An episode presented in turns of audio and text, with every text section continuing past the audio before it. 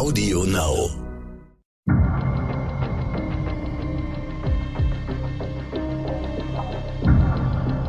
Team Wallraff, der Podcast. Willkommen zurück. Endlich ist es wieder soweit. Eine neue Folge Team Wallraff ist raus. Und zwar ist es ein Update der Februarausgabe.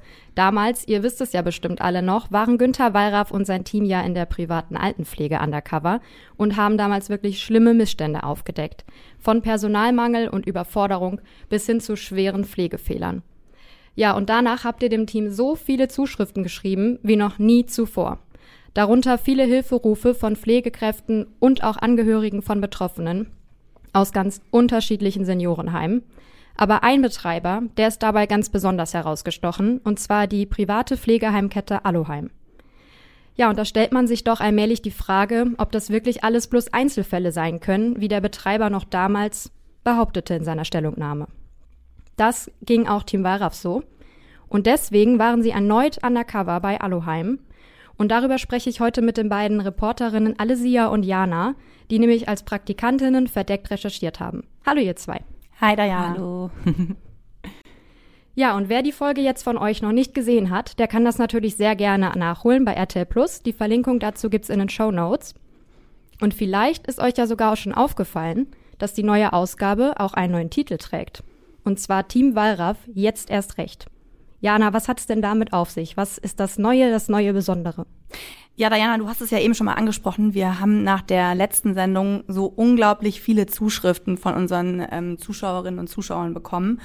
Und ähm, das hat bei uns immer mehr noch das Gefühl verstärkt, wir müssen an diesem Thema Pflege weiter dranbleiben, weil es ist total wichtig und ähm, das kann kein Zufall sein, dass sich so viele Menschen bei uns melden nach der Sendung. Und deswegen haben wir gesagt, auch wenn wir die, das Thema Pflege erst vor drei Monaten ähm, behandelt haben und dazu eine Sendung hatten, eine ganz tolle, wollen wir da einfach nochmal weiter dranbleiben unter dem Titel Jetzt erst recht, weil wir gemerkt haben, ähm, da muss sich noch mehr verändern und äh, die ganze Anzahl an Nachrichten ähm, hat gezeigt, es sind halt keine Einzelfälle, wie du es eben schon mal angesprochen hast. Und wir möchten mit der neuen Sendung versuchen, nochmal einen Schritt weiter nach vorne zu gehen. Also ich sage es jetzt mal in Anführungsstrichen, nicht nur Missstände aufzuzeigen, sondern auch noch mehr die Betreiber und vor allem halt auch die Politik in die Pflicht zu nehmen, weil wir halt sagen, das ist so wichtig, es geht uns alle an und da muss sich jetzt erst recht etwas ändern. Alesia, du bist ja schon länger bei Wallraff. Äh, würdest du dem Ganzen zustimmen? Ja, absolut. Also auch aus Erfahrung kann ich sagen, ähm, ist Pflege immer das Thema, was bei uns ein Dauerbrenner ist, von den Zuschriften her. Und äh, besonders herausgestochen ist es halt tatsächlich durch die letzte Sendung. Da hatten wir halt, also ich, wir verfolgen das ja dann auf den einzelnen Social Media Kanälen, also ich, insgesamt 400 Zuschriften und das ist exorbitant viel. Und ähm, wie Jana auch schon erwähnt hat, wir haben immer wieder dieses Thema platziert. Wir, darüber wird auch sehr oft geschrieben in den Medien. Es wird immer wieder darüber berichtet, aber es scheint sich wenig zu verändern. Und deswegen wollten wir jetzt auch wirklich mit Herrn Lauterbach mal das Gespräch suchen, Absolut. um äh, da jetzt auch mal mit Nachdruck dahinter zu gehen und zu sagen, es muss sich wirklich etwas verändern. Jana, was hast du denn in deinem Einsatz erlebt? Also was, ähm, womit hattest du vielleicht auch am meisten zu kämpfen in dieser Zeit? Also so grundsätzlich hat mich erstmal dieses ganze Konstrukt Pflegeheim total mitgenommen. Ich hatte da noch gar keine Berührungspunkte bisher und ähm, musste mich erstmal daran gewöhnen, dass das einfach was ganz anderes ist. Und zwar, du hast ja als äh, Bewohner, als Bewohnerin da einfach keinerlei Privatsphäre. Und da musste ich mich erstmal dran gewöhnen. Also das heißt, du kannst nicht entscheiden, ich möchte morgen ausschlafen und äh, um halb zehn entspannt frühstücken. Nein, da klopft irgendjemand um sechs Uhr an deine Tür, eine fremde Person kommt rein, weil du jetzt gerade auf der To-Do-Liste stehst und gewaschen werden musst. Äh, dann musst du um 7.30 Uhr im Speisesaal sitzen und frühstücken. Das gleiche halt abends auch. Kannst gar keine Bindung zu den äh, Pflegekräften aufbauen, weil die einfach auch ständig wechseln aufgrund des großen Personalmangels. Plus dieses Gefühl von, alleine sein. Das fand ich ganz bedrückend. Ähm, weil mir ganz viele BewohnerInnen geschildert haben, mein Mann ist vor kurzem gestorben, ich ähm, habe noch vor zwei Monaten in einem Haus gewohnt, in dem ich meine Kinder großgezogen habe und jetzt bin ich hier mit ganz vielen fremden Menschen und habe einen festen Platz im Speisesaal und äh, muss jetzt einfach mit denen hier unter einem Dach leben. Also mich hat so grundsätzlich dieses dieses äh, Konstrukt erstmal total mitgenommen, weil das schon was sehr Trauriges auch hat. Ähm, und da drauf kam ja dann nochmal die Missstände, die wir da vor Ort erlebt haben oder die ich da vor Ort erlebt habe. Und ähm, das waren ja Sachen, Hy Hygienemängel, dass Menschen ganz lange in ihren Ausscheidungen liegen mussten, abgezähltes Essen, fehlende, äh, fehlendes Material, ähm, fragwürdiger Umgangston und das Ganze hat mich schon sehr mitgenommen und ähm, ich fand schon recht bezeichnend, weil so der erste Impuls, den ich danach hatte, ähm, als ich meinen letzten Praktikumstag hatte, war meine Eltern anzurufen und denen zu sagen, ich möchte alles dafür tun später, dass ihr nicht in ein Heim müsst. Ich weiß natürlich auch, dass es ganz viele Angehörige gibt, die genauso denken, dass, ähm, aber dass es manchmal nicht machbar ist. Aber das war so das Gefühl, mit dem ich da aus diesem Praktikum gegangen bin und das fand ich schon sehr schade. Ja, das kann ich sehr gut nachempfinden. Alessia, bei dir war es ja noch ein etwas anderer Bereich. Du warst nämlich in deinem Einsatz äh, auf der Station Junge Pflege. Was heißt das denn? Was, was Wer liegt da auf dieser Station? Ja, tatsächlich ähm, ist das wirklich sehr neu, dieses Konzept. Und ähm, wir haben auch lange überlegt, nehmen wir das jetzt mit rein in diese Sendung oder lassen wir es? Ähm, haben uns dann doch schlussendlich dafür entschieden, äh, weil es einfach ein riesiger Graubereich ist und ähm, eben halt noch nicht so bekannt ist und ein, ein Hort für Missstände gefühlt ist. Und ähm, ich erzähle mal ganz kurz so zur Einordnung, was ist das und wer liegt da und, und wer kommt da überhaupt hin.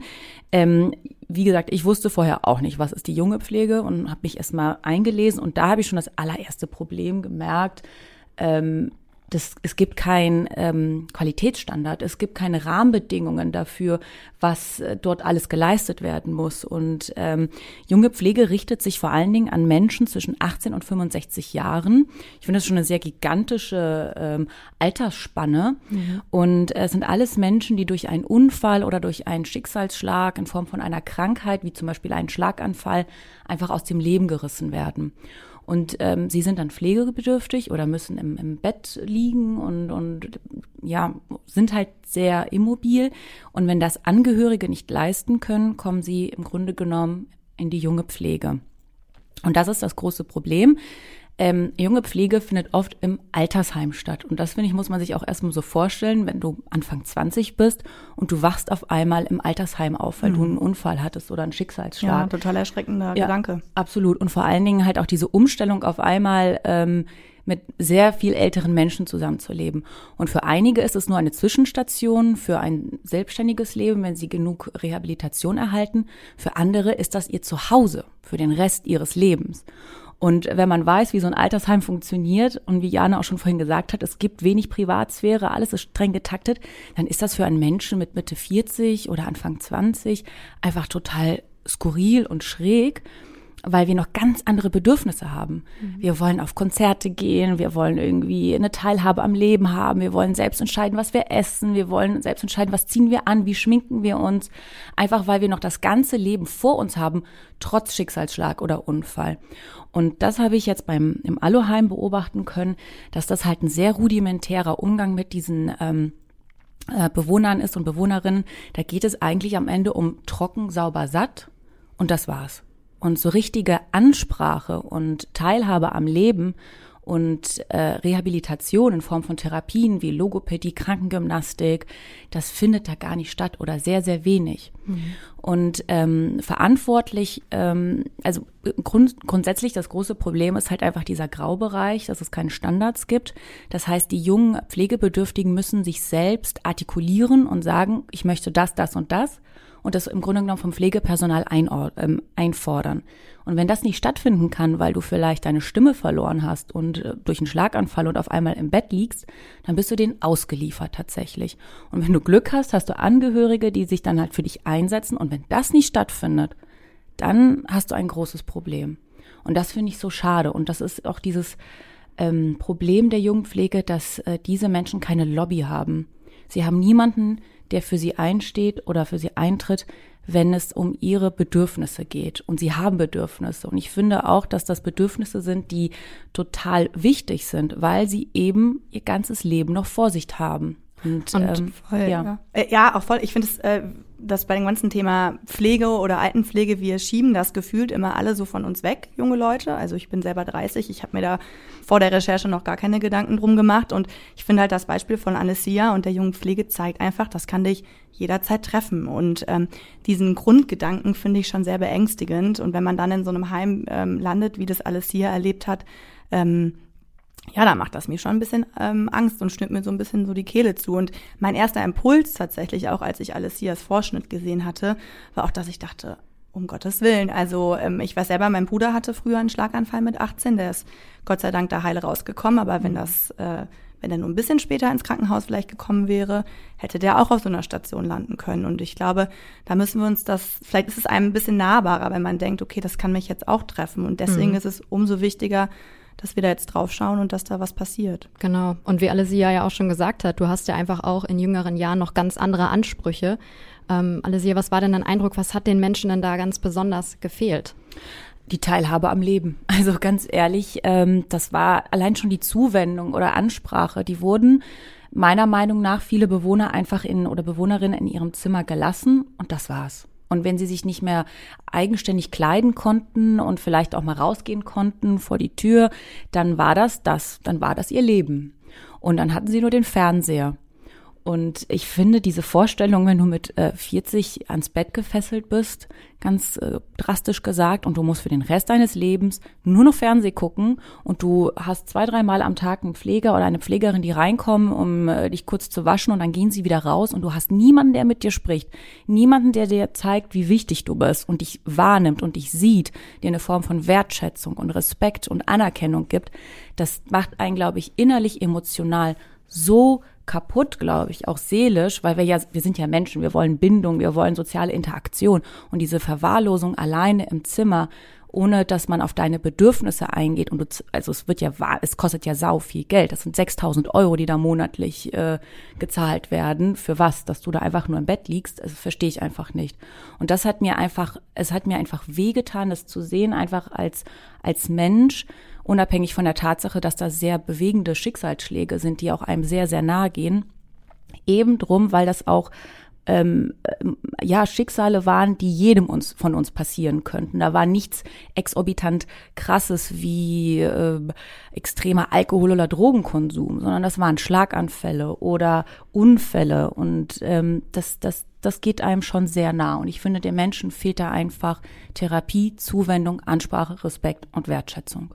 Genau, Therapie finde ich ist auch einfach nochmal ein wichtiger Punkt, weil viele dieser, ähm, dieser Erkrankungen, die du auch aufgezählt hast, Unfälle, Schlaganfälle, die brauchen ja auch genau das, weil es ja manchmal auch nochmal wieder besser werden kann. Und äh, genau, da fehlt ja scheinbar dann wirklich sehr, sehr viel bei diesen Bewohnern dort.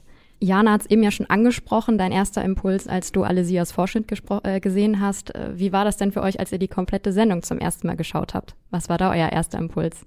Ja, ich glaube tatsächlich, wenn man da so lange dran gearbeitet hat, ist so der erste Impuls erstmal Erleichterung, dass das fertige Ding jetzt einfach da steht. Ja. Und ähm, wir haben da ja schon wirklich so, ist immer so ein langer Rattenschwanz, der da mit dranhängt. Man recherchiert erst ganz lange, dann muss man sich bewerben, kommt man überhaupt in die in die Heime rein, äh, zu mhm. denen wir auch Informationen bekommen haben.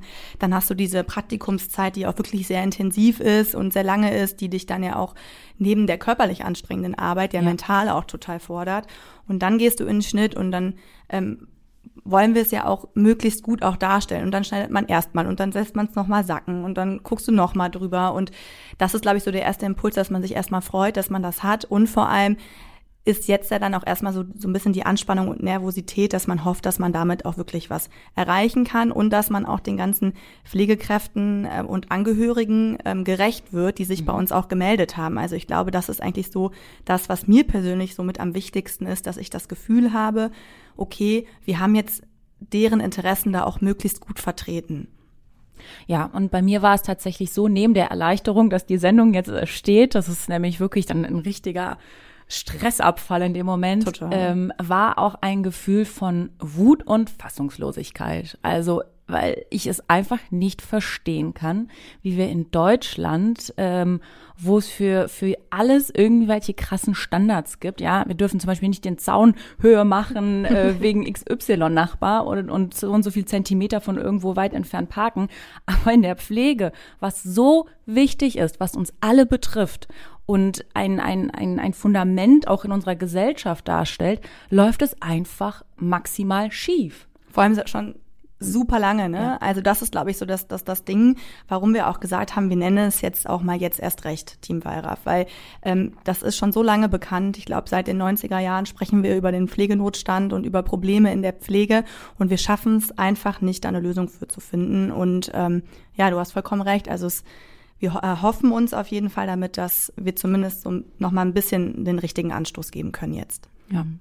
Ja, auch gerade der Fachkräftemangel ist ja auch ein riesengroßes Problem und wie ihr schon angesprochen habt, einfach schon ewig lange. Wie habt ihr das denn bei euch äh, in den Einrichtungen erlebt? Wie waren eure Kolleginnen und Kollegen? Wie, ähm, wie stressig war es und was für einen Eindruck haben die dann vielleicht auch gemacht auf euch? Was war das für eine Atmosphäre dort? Also ähm, bei mir war es jetzt gar nicht so, dass wir jetzt ähm, viel zu wenig Leute vor Ort waren. Das Grundproblem war eher, dass wir zu wenig gut ausgebildete Leute hatten. Also es hat, ähm, es haben total viele Fachkräfte gefehlt. Also das heißt, ähm, das hat dazu geführt, dass ähm, bei, in meinem Heim zum Beispiel die Pflegedienstleitungen, die ja eigentlich mehr so für die Organisation im Heim zuständig sind, dass die auch am Wochenende zum Beispiel einspringen mussten und aktiv bei der Pflege beim Bewohner mit am Bett waren. Und dadurch bleiben dann natürlich andere wichtige Aufgaben auf der Strecke. Und ich habe grundsätzlich im Alltag in der Pflege fast nur mit QuereinsteigerInnen gearbeitet. Also dann war der eine Mechatroniker bis vor kurzem, die andere war Friseurin und ähm, das merkt man dann halt schon, ne? dass das Leute sind, die keine Ausbildung genossen haben. Ähm, ich selber ja auch nicht. Und wenn ich dann Fragen stelle, äh, war ich ja auch darauf angewiesen, dass ich da die richtige und fachlich kompetente Antwort bekommen habe. Und das war so mein Eindruck, das konnten die ähm, Kolleginnen von mir da gar nicht leisten, weil sie es selber halt nie richtig gelernt haben. Und ich glaube, bei dir war das ähnlich alles hier. Ja, genau. Also tatsächlich, ähm, aber auch noch ein bisschen anders. Ich habe auch sehr wenig ausgebildetes Personal gehabt. Also ähm, ich habe mich im Rahmen dieses Undercover-Einsatzes auch ähm, vorbereitet, indem ich einen Lehrgang zur Pflegehelferin absolviert habe. Das ist ein sechswöchiger ähm, Kurs sozusagen, vier Wochen Theorie, zwei Wochen äh, Praxis. Und da wird dir halt einfach gezeigt, wie du Menschen pflegst, worauf du achten sollst, was Pflegefehler sind, etc. Mega die gute Vorbereitung für mich, weil ich halt einfach reingegangen bin und ich habe gesehen, okay, eins, zwei, drei, Fehler, Fehler, Fehler. Und ähm, es hat mich total schockiert, wenn ich ehrlich bin dass ich diesen Anspruch an mich hatte, ich will vorbereitet da reingehen, um eine Arbeit so gut es geht zu machen, weil ich habe eine Verantwortung. Ich pflege da Menschen, die sich, sich selbst nicht mehr pflegen können. Und dann erlebe ich Kollegen, die wie auch bei Jana Quereinsteiger waren aus der Bestatter, Security, Kosmetikerinnen und die hatten nicht diesen Anspruch und das ist deren fester Job und sie machen das jeden Tag, aber sie haben eigentlich keine Ahnung, was sie da so richtig machen. Die lernen das so on the run, also so learning by doing, ne? Und ähm, da waren dann halt einfach äh, Dinge, die sehen, sieht man ja dann auch im Film, da, da passieren halt einfach hygienische äh, ja, Missstände, nenne ich sie jetzt mal, also Pflegefehler, die natürlich dann halt auch einen Rattenschwanz an Problemen hinterher sich herziehen. Ne? Und trotzdem können wir ja eigentlich oder sollten wir alle froh sein, dass die Leute das trotzdem halt noch machen, ne? Weil ja, sonst stimmt. Wäre der Pflegenotstand ja noch größer. Mhm. Das heißt aber, wir müssen, glaube ich, äh, dahin kommen, dass wir ähm, sagen, bevor wir Leute als Pflegehelfer ja. oder Pflegehelferin ähm, an die BewohnerInnen lassen, dass man da einfach gut eingearbeitet wird. Und das ist ja auch wieder ein Teufelskreis, weil dazu kommst du ja dann meistens in einem Heim ja. gar nicht, mhm. weil die direkt vom ersten Tag äh, ins kalte Wasser geschmissen werden, die Leute, und dann loslegen müssen. Ich glaube, das war bei uns beiden ja auch. Also ich meine, wir waren ja offiziell Praktikantinnen vor Ort und es hat ein paar Tage gedauert. Dann ja. habe ich dann schon morgens äh, war ich für die Grundpflege von drei bis vier Menschen verantwortlich ja. und mhm. mir wurde es einmal kurz erklärt. Ne? Natürlich habe ich das auch dann ja gerne gemacht und das ist dann auch immer so ein Zwiespalt, weil man hat jetzt da vor Ort ja die Verantwortung und als Praktikantin äh, muss ja aber nebenbei ist man ja auch noch als Undercover-Reporterin vor Ort. Ne? Und das ähm, ja, das war dann manchmal dann doch so, dass man viel tatsächlich dann doch äh, Aufgaben da übernehmen musste in dem Heim und gar nicht mehr so unserer eigentlichen Aufgabe nachgehen konnte, weil man direkt diese große Verantwortung hatte. Ja, absolut. Und ich finde auch noch wichtig zu ergänzen, ähm, ohne jetzt hier so Pflegebashing zu betreiben. Ich finde, dass sehr viele, oder das hatte ich das Gefühl, alle meine Kolleginnen ähm, waren wirklich nett und bemüht. Es waren empathische überwiegend empathische Menschen, die auch wirklich das mit einem guten Gewissen machen wollten. Sie wussten es teilweise nur nicht besser, weil eben diese, diese Ausbildung gefehlt hat. Und ähm, auch wie bei Jana hatte ich auch zu wenig Pflegefachkräfte, also Menschen, die das auch wirklich mal drei Jahre lang gelernt haben, ähm, die dann zum Beispiel auch ganz andere Aufgaben übernehmen können als Pflegehelfer. Also man kann sich dann ja auch sehr gut vorstellen, dass es eben auch schnell zu so einer Überforderung kommt. Absolut. Wenn ich nicht direkt weiß, wie es eigentlich geht und mich keiner richtig anlernen kann. Absolut. Und dann ist man auf einmal in einer Situation und vor allen Dingen, wenn auch vielleicht mal schlimmere Erkrankungen noch hinzukommen und dann fehlt einem ja gänzlich das Wissen ähm, ist dann irgendwann so ein Teufelskreis. Absolut. Und das haben wir, also ich glaube auch Jana ähm, sehr oft, also ich und Jana sehr oft beobachtet, dass das dann halt kompensiert wird mit so kleinen Mikropausen, die man sich in den Tag, Alltag einbaut, wie ich gehe jetzt mal eine rauchen, ne? Also da haben bei mir haben alle geraucht einfach. Oder ich trinke jetzt mal einen Kaffee. Und du weißt aber, da liegt ein Bewohner seit zwei, drei Stunden in seinem, ähm, in seinen Ausscheidungen, das ne, konnte ich dann auch erleben, ähm, und du machst die darauf aufmerksam, die sagen, ja, ja, ich mach das gleich, ich mach das gleich. Und dann gehen sie halt rauchen. Ich glaube, das ist ein also so habe ich das erlebt, eine Form von äh, Kompensation, weil man überfordert ist, weil man einfach zu wenig Leute eingestellt hat. Also zumindest im Aluheim hatte ich das Gefühl. Ähm, und äh, also bei mir in Braunschweig und dann halt auch diese Überforderung. Auch gerade bei mir bei der jungen Pflege habe ich das oft gemerkt, weil du da ja auch Leute liegen hast, ähm, die, die hatten diesen Schicksalsschlag und das macht ja auch was mit deiner Psyche. Also wenn du auf einmal nicht mehr gehen kannst, wenn du auf einmal nicht mehr sprechen kannst, dass du dann jetzt vielleicht nicht äh, das blühende Leben bist und vielleicht dann halt auch mal eine depressive Stimmung entwickeln kannst, ist ja total nachvollziehbar. Aber damit konnten einige gar nicht umgehen und das hat man halt auch gemerkt, auch in der in der Grundpflege, dass sie da total überfordert waren oder auch sind nach wie vor, weil da halt einfach die die Schulung gar nicht stattfindet oder die die stattfindet nicht ausreichend ist.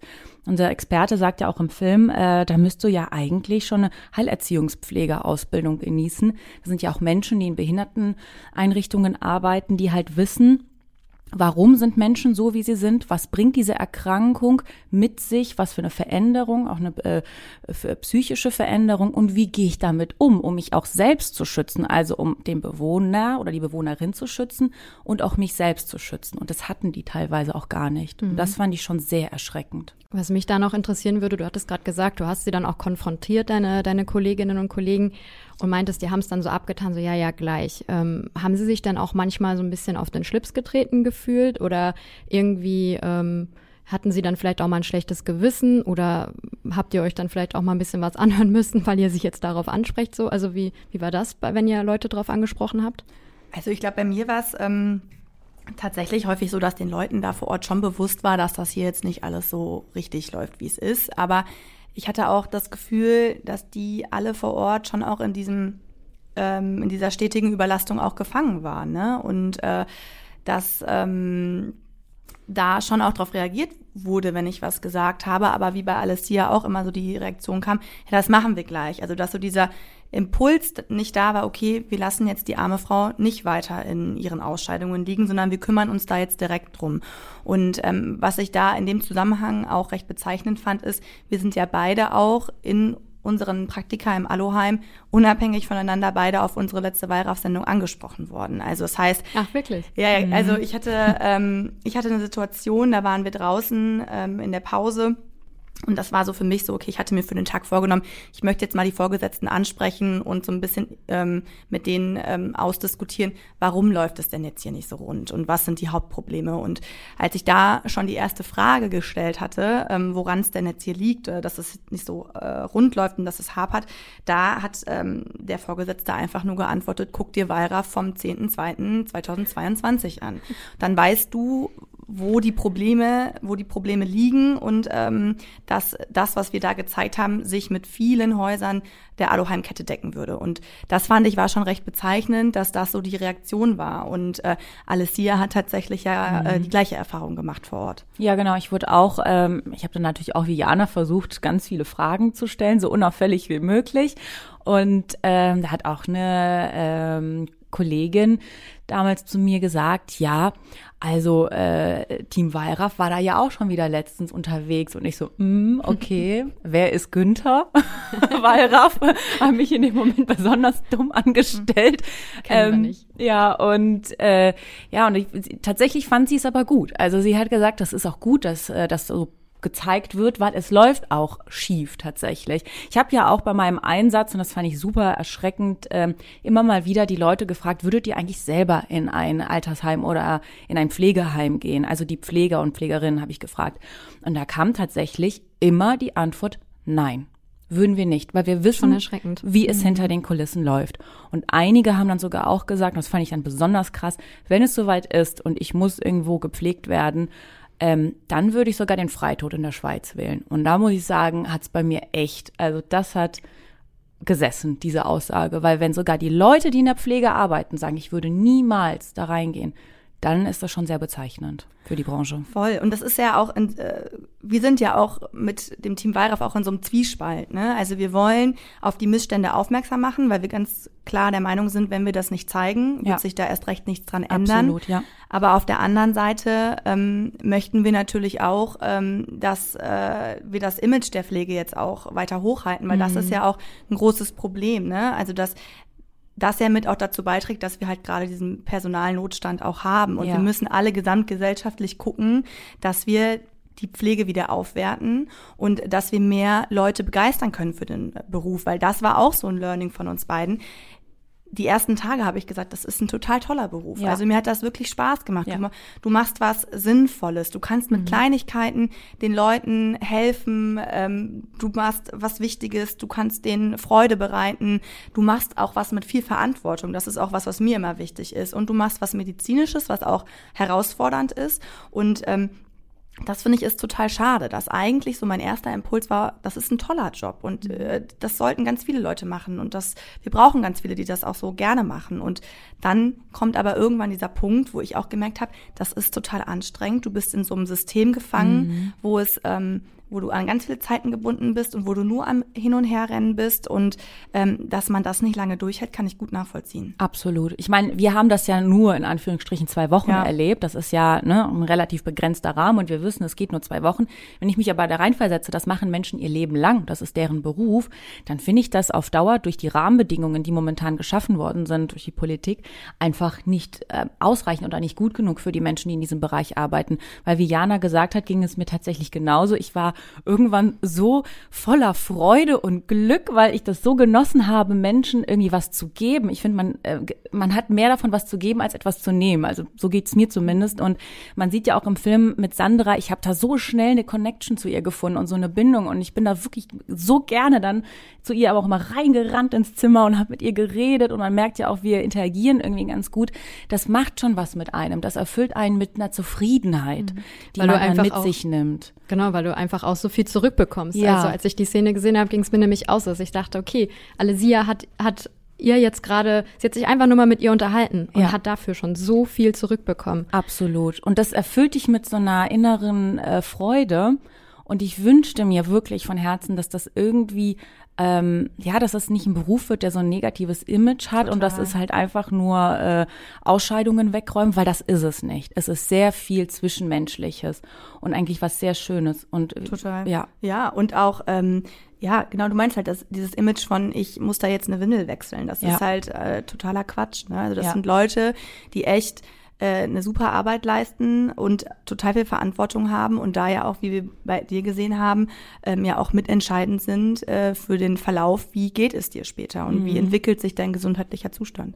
Mhm. Natürlich sehen wir dann aber auch im Film Szenen, wo auch ganz ähm, auf eine ganz schlimme Art mit den Bewohnern Leider, umgegangen ja. wird, äh, wo, wo ich wirklich Tränen in den Augen hatte mhm. und eine Gänsehaut am ganzen Körper, weil ich mir denke, so kann man doch wirklich nicht mit Menschen reden, also mm. mit mhm. niemandem eigentlich. Ja, und ja, und ja klar, und ich frage mich dann auch, wo kommt das dann her, mm, ne? Weil genau. äh, grundsätzlich, wie du auch, äh, hast, äh, habe ich auch die Erfahrung gemacht, dass ähm, ich da mit netten äh, Kolleginnen zusammengearbeitet habe. Und dann stellt man sich natürlich die Frage, wo kommt das jetzt her? Und ich glaube, das ist mangelnde Ausbildung, Überforderung, mm.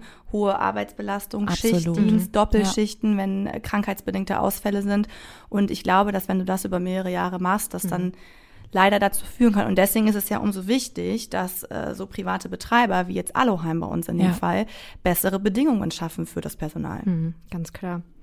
Was war denn so ein besonders emotionaler Fall äh, bei dir, Alesia? Oh. Ich finde, ähm, bei mir waren alle sehr emotional.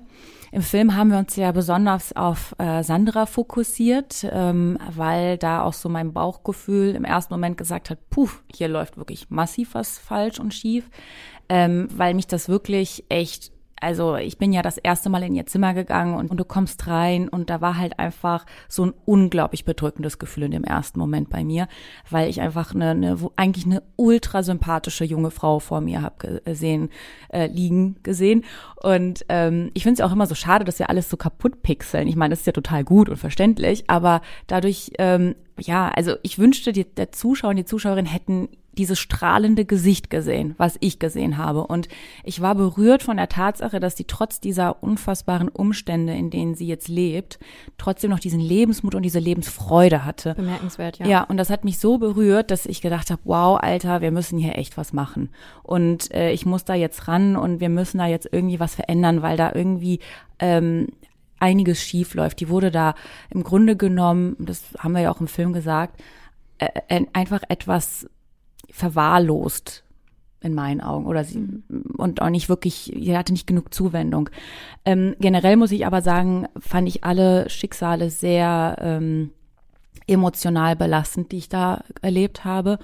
Und ich hatte einfach äh, mit sehr vielen so ein, so ein Mitgefühl oder so eine Empathie, die ich da gespürt habe. Und ähm, ja, es gab zum Beispiel eine Situation, die hat mich auch total berührt ähm, oder bewegt. Da gab es einen jungen Mann, der ist ähm, gestürzt und äh, ist dadurch dann im Bett, also querschnittsgelähmt, musste gepflegt werden und durch einen Pflegefehler hatte er einen sehr starken Dekubitus. Das ist ja, ähm, wenn die Haut im Grunde genommen sich so flach liegt, beschreibe ich das jetzt mal so, und sich dann mit der Zeit auflöst und dann der Knochen frei liegt.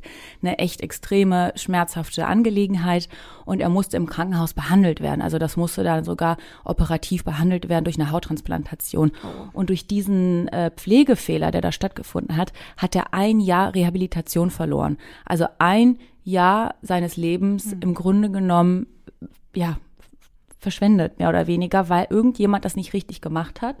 Und ähm, ich habe damals mit der Ergotherapeutin gesprochen und sie meinte zu mir, na ja, hätte Herr X jetzt das nicht gehabt, könnte er vielleicht sogar schon laufen. Und das fand Boah. ich schon echt bedrückend, ne? Und wenn man sich dann überlegt, wie würde es dir gehen, wenn du in dieser Situation wärst, ähm, das belastet schon extrem. Mhm. Ja. Auf jeden Fall. Jana, bei dir, was ist dir besonders in Erinnerung geblieben? Ähm, ja, ich hatte eine äh, Bewohnerin, wir nennen sie im Film immer Frau Müller, und ähm, bei der ist in diesen acht Tagen äh, Praktikum, in denen ich da war, war jeden Tag mit ihr etwas. Und das fand ich war so schade, weil ich hatte das Gefühl, dass meine Kolleginnen sie überhaupt nicht wahrnehmen. Und äh, das war für mich so ein Zeichen, ja, du kannst da, wenn du Pech hast, einfach komplett durchs Raster fallen. Und dann kümmert sich erstmal niemand um dich. Also ich glaube, das hat angefangen mit Tag eins habe ich mit einer Kollegin bei Frau Müller das Frühstück ins äh, Zimmer gebracht. Und sie hat, äh, man muss wissen, ähm, einen künstlichen Darmausgang am Bauch. Das heißt, ihr Stuhlgang wird immer in so einem angeklebten Beutel aufgefangen, der im Bauch ähm, festgeklebt ist. Und dann sind wir bei ihr ins Zimmer und ich dachte schon, oh Gott, hier riecht's gerade extrem. Es hat total gestunken und ich hatte ja auch immer die FFP2-Maske an und habe es da echt fast gar nicht drin ausgehalten, weil sich dieser Kotbeutel halt gelöst hatte. Und anstatt dann das sauber zu machen, weil sie ja auch dann mit Kot beschmiert war und dieser Beutel dann da voll gekotet vor ihren Füßen lag, ähm, hat meine Kollegin ihr das Frühstück hingestellt und meinte, du isst jetzt erstmal. Und äh, das ähm, war erstmal an Tag eins, an Tag zwei ähm, ist Frau Müller komplett mit ähm, Kot beschmierten Hausschuhen äh, rumgelaufen und ich habe da mehrmals den Kollegen drauf angesprochen, meinte hier, das ist doch Kot, schau doch mal bitte. Und dann hieß es auch immer, ja, machen wir gleich. Dann, ich weiß gar nicht, ist, also ich hatte ständig das Gefühl, jeden Tag ist was mit Frau Müller und das hat mir einfach auf diese acht Tage gesehen unglaublich mhm. leid. Ähm, äh, auch dann, wenn sich dieser Beutel wieder gelöst hat, dann wurde sie 50 Minuten so im Bett gelassen ähm, und wurde nicht geholfen. Dazu ist sie noch sturzgefährdet gewesen und ähm, das Heim hatte ihr eigentlich eine Klingelmatte vors Bett gelegt. Also es ist eine Art Hilfsmittel. Ähm, das hätte halt, sobald sie aufsteht, weil sie sehr zierlich auch war und nicht mehr richtig gehen konnte, hätte jede Pflegekraft im Haus ein Signal bekommen und hätte gewusst, Frau Müller steht gerade auf. Achtung, wir müssen ganz schnell hin und ihr helfen, bevor sie stürzt und sich wehtut. Und während meiner acht Tage Praktikum war diese Klingelmatte halt kaputt und das Heim hat sie nicht ersetzt. Das hat dazu geführt, dass Frau Müller allein in einer Woche dreimal gestürzt ist und Platzwunden am Körper hatte. Und das waren so Fälle, ähm, das konnte ich halt nicht nachvollziehen, weil ich mhm. habe da mehrmals darauf hingewiesen. Ich habe sogar noch irgendwann mal Techniker im Haus getroffen, die ich dann nochmal versucht habe anzusprechen und meinte, können Sie nicht mal gucken mit der Klingelmatte, dass die irgendwie ersetzt oder repariert wird. Und es kam halt immer nur so eine, ja, ich würde schon fast sagen, ja, so eine, so eine genervte Antwort, wenn ich dann am Tag X nochmal gefragt habe. Immer nur, die Klingelmatte von Frau Müller ist kaputt. Und ähm, da war irgendwann gar nicht mehr so die Bereitschaft da. Mhm. Und das hat mich dann schon mitgenommen, weil ich mir dachte, ach Mensch, das kann doch nicht sein, weil die äh, Dame war auch dement, das heißt, sie konnte auch gar nicht mehr so richtig sich artikulieren. Ähm, und ähm, das hat dann ja auch dazu geführt im Ende, dass wir dann ja auch gemeinsam als Team entschieden haben, dass ich nach meinem Praktikum ähm, die Familie kontaktiert habe, damit sich da was verändert. Und das hat sich. Ja, also das äh, war echt, ähm, da war ich dann sehr beruhigt auch im Nachgang. Also wir mhm. haben dann ähm, den Angehörigen angerufen und ihn darüber informiert, über diese Debatte und das Dilemma mit der kaputten Klingelmatte. Er wusste davon nichts und ähm, hat dann bei seinem nächsten Besuch nochmal nachgefragt und ähm, tatsächlich hat das Heim die Klingematte auch ersetzt und ähm, seitdem sagt er, sei Frau Müller nicht mehr gestürzt. Er hat sie auch selber ausprobiert und ähm, da war ich dann dann doch äh, sehr erleichtert. Aber das zeigt ja auch wieder, wenn du als Angehöriger davon nichts mitbekommst. Mhm. Also er wusste gar nicht, dass es dieses Hilfsmittel gibt und ähm, dann äh, kannst du da auch nichts machen. Ne? Ja, und das finde ich ist immer so erschreckend. Man sieht, man, man kann mit kleinen Handgriffen das Leben eines äh, Menschen wirklich positiv beeinflussen. Total. Und ähm, es ist eigentlich nicht unsere Aufgabe als Praktikantinnen, die das Personal mhm. darauf hinzuweisen, sondern es ist die Aufgabe des Personals, das eigenständig zu sehen und das dann auch zu mhm. verändern. Und ähm, ich finde gerade auch, wie Jana gesagt hat, man, man erlebt ja dann Menschen, die in einer Situation sind, wo sie hilflos sind, wo sie sich selbst nicht artikulieren können und äh, wenn du dann siehst, dass etwas schief läuft, das nimmst du mit nach Hause. Also das ist nicht so, dass wenn mhm. du dann einen Einsatz beendet hast und dann abgehakt, next, äh, mhm. das ist gar nicht so. Also ich denke immer noch bis heute sehr oft an die Bewohner und Bewohnerinnen und frage mich, wie geht's denen denn? Vor allen Dingen, wie geht's Sandra? Ähm, weil das sind ja Menschen, die haben dich berührt, du hast mit denen Zeit verbracht und geteilt und du merkst halt einfach, dass die da liegen und ja, niemanden haben, der mhm. für sich für sie einsetzt am Ende oder ja. sich was ver verändert für Habt sie positiv. Habt ihr denn noch äh, Kontakt zu verschiedenen Bewohnern oder auch äh, Pflegepersonal, also euren Kolleginnen und Kollegen irgendwie? Nee, das, das, das nicht. Also nur halt zu dieser, zu der Familie von der Frau Müller mhm. hatte ich Kontakt. Ähm, zu dem Personal jetzt auch tatsächlich nicht mehr. Und da war es mir auch nochmal wichtig zu sagen, ich hatte da auch das Gefühl und ich habe da auch ganz viele tolle Kolleginnen kennengelernt, die auch wirklich, wo ich das Gefühl hatte, die sind da und die versuchen was zu verändern, scheitern aber so ein bisschen an den Strukturen und an dem, was ihnen äh, von Betreiberseite aus äh, zugestanden wird. Und ähm, das fand ich im Nachhinein jetzt schon schade, dass man äh, zu denen jetzt auch erstmal keinen Kontakt mehr hat. Vielleicht ergibt sich das noch nach der Sendung. Ich weiß nicht, wie es bei dir, du hast noch mit Sandras Betreuerin. Kontakt. Genau, ich habe ähm, mit Sandras Betreuerin äh, tatsächlich noch äh, im Nachgang telefoniert und ähm, einfach nochmal um zu hören, was hat sich denn da jetzt verändert und wie geht es ihr heute und ähm, Jetzt schauen wir mal, wie, wie sich das entwickelt. Ich hätte natürlich schon das Interesse, Sandra vielleicht, ich weiß jetzt nicht, ob das zu viel ist, aber ich finde es irgendwie wichtig, dass man ihr zeigt, du, ich habe, wir haben, man hat dich wahrgenommen und es gibt eine Wertschätzung dir gegenüber und das heißt nur ein kleines Paket an Weihnachten oder zu ihrem Geburtstag, dass man ihr irgendwie eine klitzekleine Freude bereitet. Muss ich aber natürlich mit der Betreuerin absprechen, ob das so in Ordnung ist, weil ich glaube, jetzt erstmal habe ich Hausverbot im Aloheim in Braunschweig. Da brauche ich, ja. brauche ich gar nicht mehr aufzukreuzen und ähm, ja, aber Sandras Schicksal hat mich doch sehr äh, berührt tatsächlich, eben weil sie auch keinen Kontakt mehr zu ihren ähm, Angehörigen hat und ich finde das, ja, das macht was mit einem. Ja, auf jeden Fall. Also ähm, wie du auch eben schon angesprochen hast, ich stelle es mir auch einfach sehr schwer vor, wenn man dann ja nach seinem äh, Dienst irgendwie aus dem Heim rausgeht, nach Hause kommt, äh, ihr schlüpft dann wieder in eure Journalistenrolle. Ähm, aber man kann die, ja, kann das Erlebte ja auch einfach dann nicht vergessen. Ne? Das mhm. ist total. Genau. Absolut, ja. Was würdet ihr euch denn jetzt wünschen, sowohl für das ähm, ja, Pflegepersonal als auch für die Bewohner und Bewohnerinnen dort und in anderen Heimen natürlich? Was muss sich denn jetzt ändern?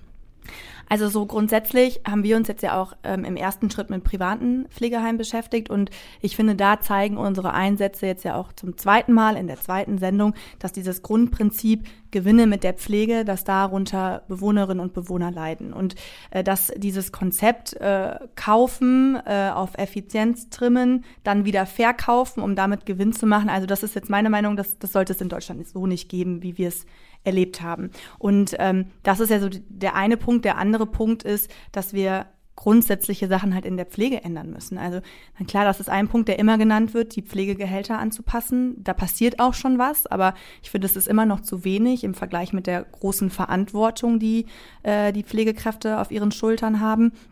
Plus das, was bei mir im Praktikum eigentlich noch viel wichtiger war, was viel häufiger zur Sprache gekommen ist als das Geld, war die Arbeitsbelastung und die Struktur zu verändern. Also das mhm. heißt, es ging um Wochenenddienste, es ist der Schichtdienst, es ist, du arbeitest immer, wenn andere frei haben, an Feiertagen, am Wochenende, an Weihnachten, mhm. Silvester.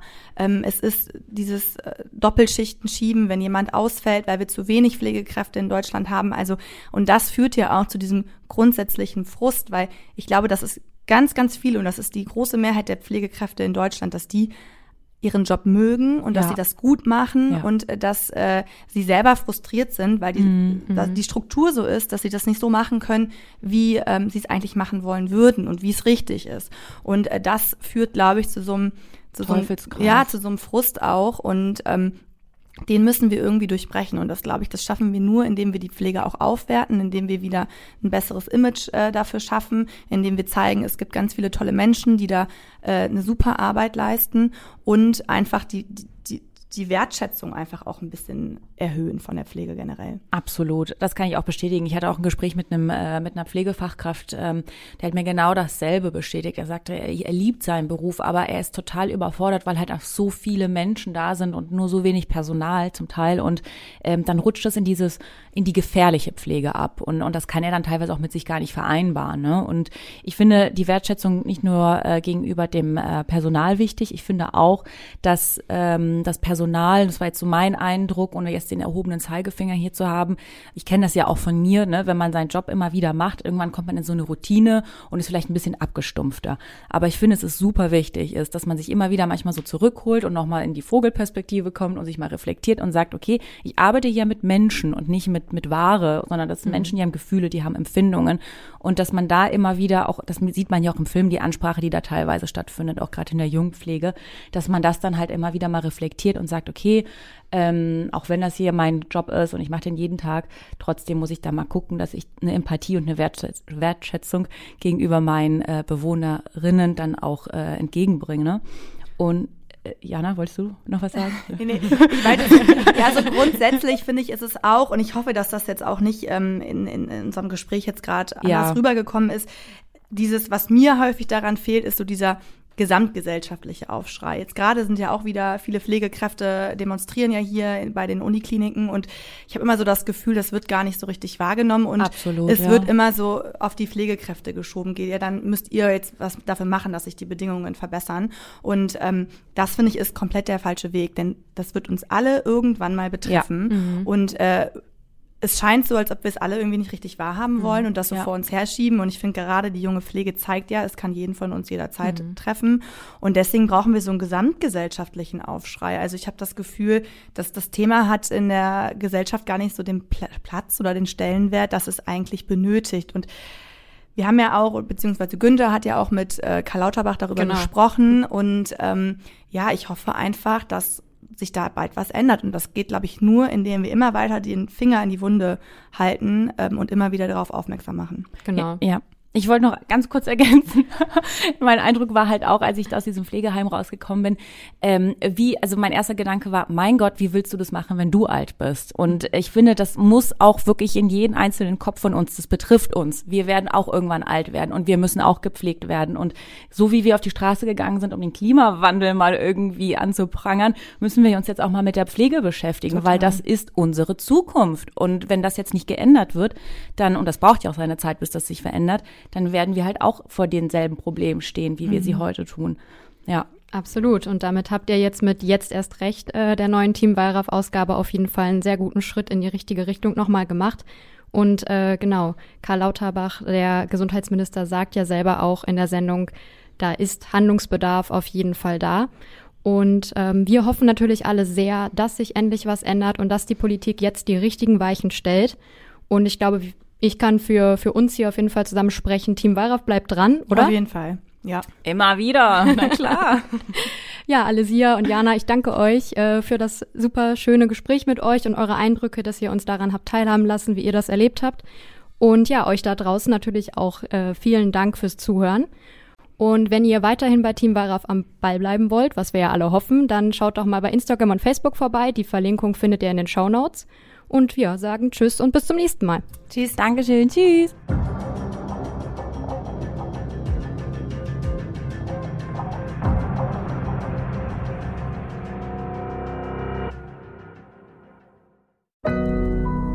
Audio Now.